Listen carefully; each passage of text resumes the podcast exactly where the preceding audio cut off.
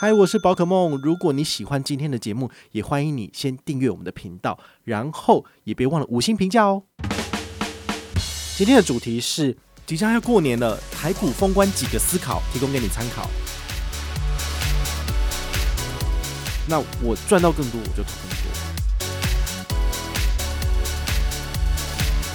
嗨，我是宝可梦，欢迎回到宝可梦卡好。诶，昨天呢是台股封关日哈，不知道你有没有做最后一次的下单呢？好，但是呢，你听到这一集的时候，其实已经不能交易了。好，没有关系，你来听我们的节目，我们来做一个完整的 review 吧。那今天之后呢？诶，接下来就过年了。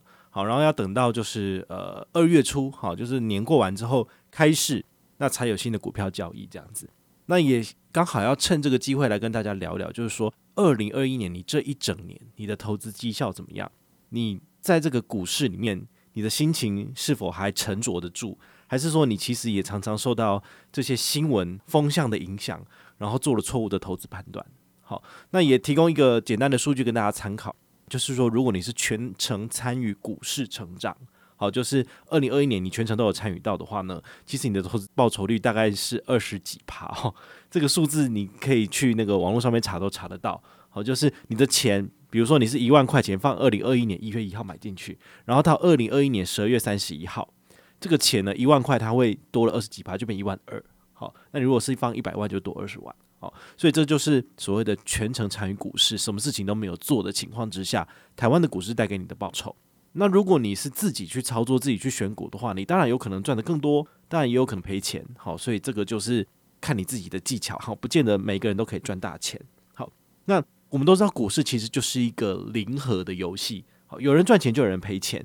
那我自己本身不谈，我只要就是呃拿到台湾经济成长所该有的报酬就好了。然后中间扣除的就是手续费率，然后券商要要赚的部分他拿走，就只是这个样子而已。那如果你自己本身呢，呃，从来都不是这一挂的，你喜欢的是当冲，你喜欢的是做波段交易，那也没有问题。好，那只是说你自己还是要找到一个属于你自己该走的路。好，这才是最重要的。好，那第一个呢，我们今天来聊一下，就是我这一整年的投资历程。其实我我相信大家应该都跟我差不多啦，因为毕竟我们都是同温层的人。哈，你会听我的节目，你大概也是或多或少曾经认同我的投资想法，或者是我自己的这些呃信用卡啊、理财相关的这个资讯啊。好，其实我自己本身在投资上面没有非常的在行。对于我来讲，我可能比较喜欢的是呃小资省钱、信用卡这一块。或者是一些数位账户这些优惠，我自己反而是蛮耳熟能详的，蛮知道的。但是投资这一块的话，其实说真的，我没有那么大的兴趣。虽然说我喜欢的是金钱跟数字，但是其实你要在这个股海里面翻腾，然后要赚大钱，其实对我来讲，这是一个不确定性很高的一件事情，也很难真的是稳操胜券。就是我自己没有想要成为投资大师，我所以我相信这是一个蛮困难的一个动作。所以对于我来讲，我的投资概念就是。我全程参与市场成长就好了。那他怎么参与呢？因为我不可能马上就知道说现在是最低的低点，那我现在就进场。那这样你做了一个择时的判断，其实呃失败的几率蛮高的。好，所以我的做法就是定期定额这样投进去。好，那也跟大家分享哦，就是二零二一年年初左右，我开始把钱放在台股的股市里面。好，大概放多少？但不到三十万而已。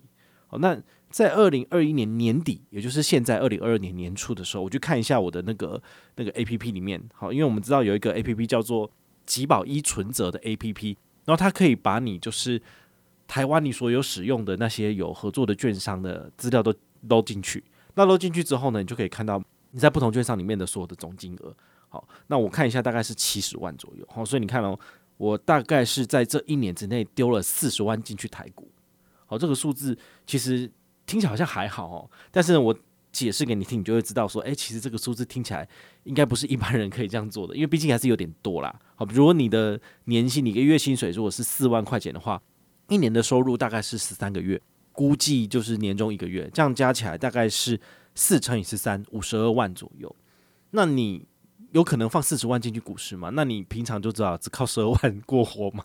哦，那有点难啊，就一个月只有一万块哈。当然可以做到，但是就会非常的辛苦哦。所以当然就是你的薪水收入要够高，那才有可能投更多的钱进去市场。好，我简单举几个大家常常常听到的例子，比如说小资主一个月投资一千块进去股市，然后这听起来好像诶很简单，然后没有非常困难。但你想想看哦，如果你投资十二个月，就是投资一年才多少？一千乘以十二才一万二。那你如果投了二十年才多少？才放二十四万而已。所以呃，你投了二十年，然后跟我一年投的这就差很多了，好对不对？好，你可能要投个四十年，你才有来到我这个一年投资的四十万的这个这个数字。好，所以其实一个月只投一千块，明显是不够的。再来用另外一个例子，如果你每个月投资三千块钱在股市里面，好，定期定额就是小小的数字嘛。那三千块是不是诶，看起来好像比较 OK？但是对于一般人来讲，其实这个数字已经开始有一点有压力了。毕竟你的薪水如果只有三万多，就是每个月要拿十分之一的薪水出来投资。一个月三万块，如果一年都有投定期定额，那么一年是多少？三千乘以十二就是三万六，三万六大概接近四万块。那四万块如果你投二十年是多少呢？也不过才八十万而已。好，所以呢，这个数字其实，哎，我大概是投资个两年左右就胜过你的二十年了。好，所以这个数字其实这样子看起来，它也是感觉上有点少。所以我会非常建议大家，就是呃，除了每个月三千块以外呢，你能够有一点这个额外的精力，然后去做一些呃副业，去多赚一点钱，然后尽量的把钱就是用定期定额的方式放到市场里面去，全程参与这个台湾的经济成长。那么你本金最后呃滚上利息的速度才会比较快。那我自己的话，其实用二零二一跟二零二二这个年初的数字来算，就是投了四十万台币。那四十万台币除以十二是多少？大概一个月就投三点三三三三万，好，大概是接近三万四千左右。那这个数字其实对于一般人来讲就不太可能，因为你可能薪水就是三四万，不可能全部投进去嘛。哦，所以我是一个比较奇特的特例哦。但是我也可以跟大家分享哦，其实我一开始真的是一个月只有放三千，在二零二零年开始用风存股做投资的时候，真的是只能够选一档零零五零，然后就是投三千。那后来呢？因为呃额外的业外收入变多了，所以我可能可以变成说，诶，我再说选一个二三三零，好，就台积电，然后一个月投三千，所以就是变成一个月扣六千块嘛。然后就两个不同的标的。那后来呢？呃薪薪水再多一点，我就再加一个玉山金，然后再多三千。那玉山金大概扣了一年之后，觉得说，嗯，感觉上没有那么好，所以后来呢，我就换成永丰金。好，但是永丰金真的那么好吗？这也不一定，就是看你自己对这家公司的见解。理解，然后再来下。但是我的零零五零跟台积电，好，这两个是一直持续有在扣的。那现在呢，其实已经扣到每个月扣三万块钱，在做定期定额。那这个不包含那个星光证券，星光证券我也在做定期定额。星光证券是一个月的单笔投资，就是每一次的扣款在两万块以内都只收一块手续费。好，这个数字又比丰存股的一个月就是单笔一万块只收一块手续费还要再更更廉价，就是那个手续费更低。如果你扣的金额要多的话，你应该要用的是星光整卷，然后不是永丰金。但如果你一个月连三千块都哀哀叫的话，那其实这两个产品对你来说都没有差，因为它就是只收一块钱这样子。好，所以我自己的投资历程就是，我有钱我就尽量投，那我赚到更多我就投更多。用这种方式，我能够尽早去达到我的财务自由的目标。财务自由目标不见得是一千万或两千万。那如果我中程好中间的这个过程里面，我想要买房的话呢，好像之前《镜周刊》采访我，好，我就说我尽量想要累积到一千万或一千五百万，然后用现金买房。那这件事情呢，就是在帮助我尽快的去达到这样子的目标跟理想。好，所以我是用这种呃，算是非常土法炼钢的方式，其实也真的没有捷径啦。如果说我我好不容易有了四十万，然后我拿去滚，我希望能能够在一个月之内把它变成八十万，有没有可能？有可能，但是你有可能归零。好，所以这件事情是我不想要负担的风险，所以我宁愿就是直接买台积电，或者是直接买零零五零，好，这样子其实是相对而言是比较稳健一点的做法。好，台积电也不可能在一夕之间归零了。好，如果它真的一夕之间归零，那可能就是台湾就直接灭亡了。好，所以这件事情倒是大家不需要有那么大的担忧，这样子。好，所以跟大家聊完我二零二一年到二零二二年的投资历程之后呢，接下来要分享就是投资心境上面的转折。我觉得这点其实大家应该也可以，就是应该蛮感同身受的哈。如果你跟我一样是这两年才开始接触投资理财，或者是你现在都还没有进去，你只是在外面场外在观望而已。好，那你可能会有几个问题。第一个，你不知道你要买什么东西。好，你很想投资，你都说人家买什么长荣，买什么什么货运股、航运股可以赚大钱，但是你又不知道它未来是一定会涨的。那你也不知道你现在买的是高点还是低点。你根本就不知道买什么，好，这是你会遇到的第一个问题。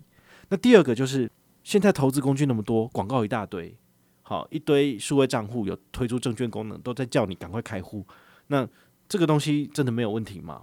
你可能对这些产品不够了解的情况之下，你随便就抓一个就开户了，那你有可能会有什么问题？就是你会用到比较贵的手续费，或者是它的产品功能没有那么健全，对你来说不好用。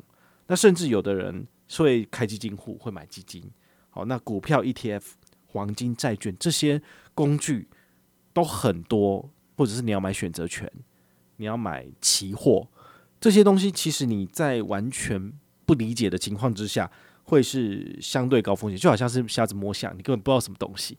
还有一点哦，第三点也是大家会碰到的一个问题，就是你不知道这个产品的内扣费或是手续费。会对于你资产累积有非常大的负面影响。好，这个就是跟这个复利有关。如果你的收费比较高的内扣费的产品来来做投资的部分，比如说以基金来讲，台湾的股票型基金大概会收一点五帕左右的内扣费，啊，包括那个基金经理费在里面。那如果你是债券的部分，可能比较便宜一点，可能就是收个零点七、零点八，但事实上它的这个费率都是非常的恐怖的，因为你的钱等于是你如果放一万块进去，你就会变成多少？他给你扣一点五趴走，那就是每年都会减少一千五左右的这个费用。所以你投进去市场里面的钱呢，它每年就是固定给你收走收走。那么你的钱呢，它只会慢慢的缩水，慢慢的缩水。哈，这个是很惊人的，不要小看这个零点几趴的这个数字，其实是很容易，就是呃，对你资产累积上面一年两年你看不出来，但是你如果走到二十年、三十年之后，其实你资产成长的速度会比呃使用比较低内扣费的产品，比如说 ETF，好，这种全市场的 ETF 来讲，你资产的成长速度的确是会比别人还要慢。好，所以这一点的话，我觉得是真的有必要讲。但是这其实就是踩到了红线，好，因为这些呃基金业者他们就是靠这个赚钱的，对。所以如果现在都把它清清楚楚的讲出来，那势必就是会挡人财路。那人家当然不开心啊，他可能就是会抹黑啊，会造谣你，或者是会希望你消失。对，这是有可能会发生的事情。但是我觉得我们自己辛苦赚的钱，为什么我们不能够自己做主呢？所以我会建议你，就是尽量挑选。低成本、低手续费率的东西，那基金这个东西，它基本上它的手续费率不太可能低，因为它都是请一群专业的团队跟顾问来帮你做呃这个操盘，所以它这个费用是一定要支付上去的。那但是他他们收钱收得非常的凶狠，但是给你的绩效没有比较好，所以这一点我我个人都一直持保留的态度。所以我我自己反而比较喜欢的是呃在市场里面自己购买 ETF，这样的成本最低。好，所以这个也是提供给你参考的。那如果你真的不知道我刚刚讲这三个问题，你不知道买什么，不知道用什么工具，然后不知道内扣费对自己成本产生有多严重的影响，那我建议你可以就是呃多多听我的节目，或者是去看我的部落格的文章。其实呃我都把它用不同的形式跟主题包装跟说明过。可能没有一个很同整的资讯，其实这个同整资讯就这一集啦。哦，那之前的一些相关的这些资讯，你就要回去自己做功课。好，说真的，这个比较难去直接跟你讲说，好，那你现在就买零零五零，那你就用永丰金证券。哦，这样答案也许过于简单，因为也许你的零零五零，你每一次进场你是一个月要两万，你可以进场六万，然后在八号、十八号、二十八号各进两万，那你的手续费只要三块钱，所以。这个数字的确是目前所有证券产品里面非常低廉的一个选择。那也许永丰金就不适合你，你就可以使用星光证券。我刚刚讲的这个数字两万块以内，就是只收一块钱手续费，这个是星光证券才有的优惠。那永丰金的话，它就是那个封存股台股的部分，一个月就是呃，你可以交易最多九笔，那一次最低要收一块钱手续费，一万块以内的扣款交易，那么你这样子九天下来可以扣九万，但是你要收九块手续费。那这个数字其实就是跟星光比起来，的确是贵了一点点。虽然说我真的觉得九块十块没有差多少，但是也许有些人就会觉得说，我就是要把我的成本降到最低啊。那这样子的话，其实哪一个券商的选择都对你来讲都是你要自己去研究。好，不见得是我跟你讲这个最好，那它就是最好的。因为也许国泰证券适合你，你可能有国泰 COCO 账户，那你使用他们的产品，你用他的信用卡。诶，整套用起来很方便，你就不想要换到其他的生态圈，那是完全没有问题的啊。比如说中国信托它也有，那中国信托有自己的证券，他们有自己的信用卡产品，那有他们自己的买位数位账户之类的，你就可以选择一个你自己的生态圈留着就好了。不见得我跟你讲说大户最棒，大户最好，然后你就一定要用大户，没有这回事，你就是自己决定。好，但是这些功课你还是必须要自己去做啦。好，那你真的不知道买什么，你就买零零五零吧。好，这是最无脑的做法了。好，那就就如果你想要再更进阶的比较零零六二零八什么之类的，那你就可以去网络上再去搜寻更多的资讯，来找到最适合你的产品。那工具自己挑，然后自己下单，好，自己开户，好，这个都。都是可以自己做的事情，就跟我的呃业配或者是我的 MGN 都无关。好，你只要能够吸收到正确的资讯，然后做出正确的选择，那就是最好的。那第三点啊，这一年呢、你觉得你自己睡得好吗？我觉得这很重要，就是投资理财它是关乎你自己的未来，但是它也关乎你现在的心理状态。如果你做了一笔错误的投资，然后让你晚上都睡不着觉，那它可能就不是一个好的交易。好，你就必须要去考虑说，我是不是应该要把它卖出？然后我只要脱手之后，我晚上睡得着觉，那笔钱还是我的。那可能对你现在的状况比较好。如果你买了一个错误的投资，然后常常就是夜不成眠，常常在那边想说啊怎么办？它现在又跌了，然后一直看一直看，那我觉得你可能就不适合做这样子的交易。好，那你就真的必须要去自己去调节一下。好，希望大家能够跟我一样，就是在。二零二一年结束，二零二二年正刚开始的时候，你也去思考一下，你这一整年的投资，好，应该要怎么做？好，去年的投资绩效你自己检视一下，将来要怎么做，你也可以自己规划一下。我觉得这个是很重要的。好，除非你跟我一样懒，就是用定期定额就好了，那根本就没有差。我只会看到说，哎，我原来我放在账上的钱其实越来越多了，我就觉得很开心。对，然后因为这个台股是大多头嘛，所以我的那个赚的又又比去年还要多，我就觉得很开心。那美股也是一样哈，但是我们这一集讲的是台股封关嘛，哈，我就不讲美股的部分。那结论的部分呢，我们来跟大家提三点。第一个就是你到底是哪一种投资性格的人啊？你是向派，你是兔派，还是你是鹰派？好，为什么会有这三个不同的派别？是我在两年前哈跟那个新讲堂有做了一个付费的投资理财讲座。那我在最后的部分，我有跟大家讲解这三个不同的派别所代表的这个意义。好，你也可以就是用这个。望文生义，你去想一下哈，大象是不是就是比较稳健？那兔子呢，就是比较胆小的。那鹰的话呢，就是比较远见、比较比较肯冒险的。那你是属于哪一种派别的的投资人？好，那你就要做相对应该派别该做的事情。好，你这样子呃，符合你自己的性格去做操作，你比较不会有这个呃非常的矛盾或者非常痛苦的情形。那第二个。二零二一年，你是不是也赚饱饱呢？好，那个不论你是当冲，或者你是波段操作，或者是你是跟着大盘都可以。那其实就是端看你自己的投资性质。好，所以我们这边的听众其实也不见得每个人都跟我一样要要就是只做定期定额。当然没有，如果你自己当冲，因为有时候我看有些朋友他们在限动哦，IG 的限动里面分享说，哦，我这个。这一档股票就赚了四十四趴，那当然会把他的本金弄起来嘛，那可能不需要人家知道说他也许是做一一股零股，然后就赚四十四趴，什么鬼？好，反正就是有些人也会很开心的去分享他赚钱的喜悦。但不过我很好奇的是，那他赔钱的时候为什么不讲呢？好，所以呢，呃，用同样的标准去检视别人，也去检视自己。好，如果你相信你的投资大师这么厉害，叫他拿出对账单给你看一下，好，就代表说他不是骗你的，不然的话，他也可以有四五个投资账号啊。好，赔钱就不讲，然后赚钱就把它拿出来截图，那这也是一种操作方式啊。好，所以那个呃，尽信书不如无书了。好，相信这些理财大师，他只会把你带进去坟墓啊。第三个，投资并不是你人生的全部哦，你不需要花太多时间在这东西上面。你有没有发现我们自己的这个宝可梦卡好的节目，我大概讲投资的部分不会超过三分之一。好，那这个原因很简单哈，就是我觉得投资有的时候有趣的地方是在于它很像赌博。它会让你就是有那个肾上腺素激增的那一瞬间，比如说你买了长荣，你买了华航，然后它今天就是给你飙高涨停，然后就是十趴就锁死，你当然觉得很爽啊！你想说啊，早知道我就再多进一点，我就再多买一点，我就赚更多了。但是当它忽然间暴跌的时候，好，今年暴跌的次数大概也不少，因为它就是暴涨暴跌嘛。好，那你可能会想说，哎呀，早知道我就早一点脱手了。好，所以这个就是股市它的魅力之处，就是你可以用你自己的钱。然后在这个金融市场里面呢，去跟大家在对赌，好，这是很有趣的。好啊，如果你呃受不了这样子的金融刺激的话呢，请你就是跟我一样，就是定期定额买，我们买就好了。好，那你也不用去做所谓的呃人为去判断买进或是卖出，时间到他就帮你买了。好，这点的话对我来讲是非常方便的一件事情，因为我觉得你要去找到那个时间点去买，真的非常困难，因为我们真的很难去打败大盘。好，对于我来讲，要长期而且持续的去打败大盘这件事情。我是有自知之明的，我觉得我不可能胜过大盘，所以我就选择用定期定额的方式啦。好，就提供给大家参考。那如果你有任何的问题或任何的想法，也欢迎你就是到粉丝页私讯我，好，或者是留言，好，或者是抖内都可以。好，我们有看到的话呢，都会在做节目跟大家回报哦。我是宝可梦，我们下回再见，拜拜。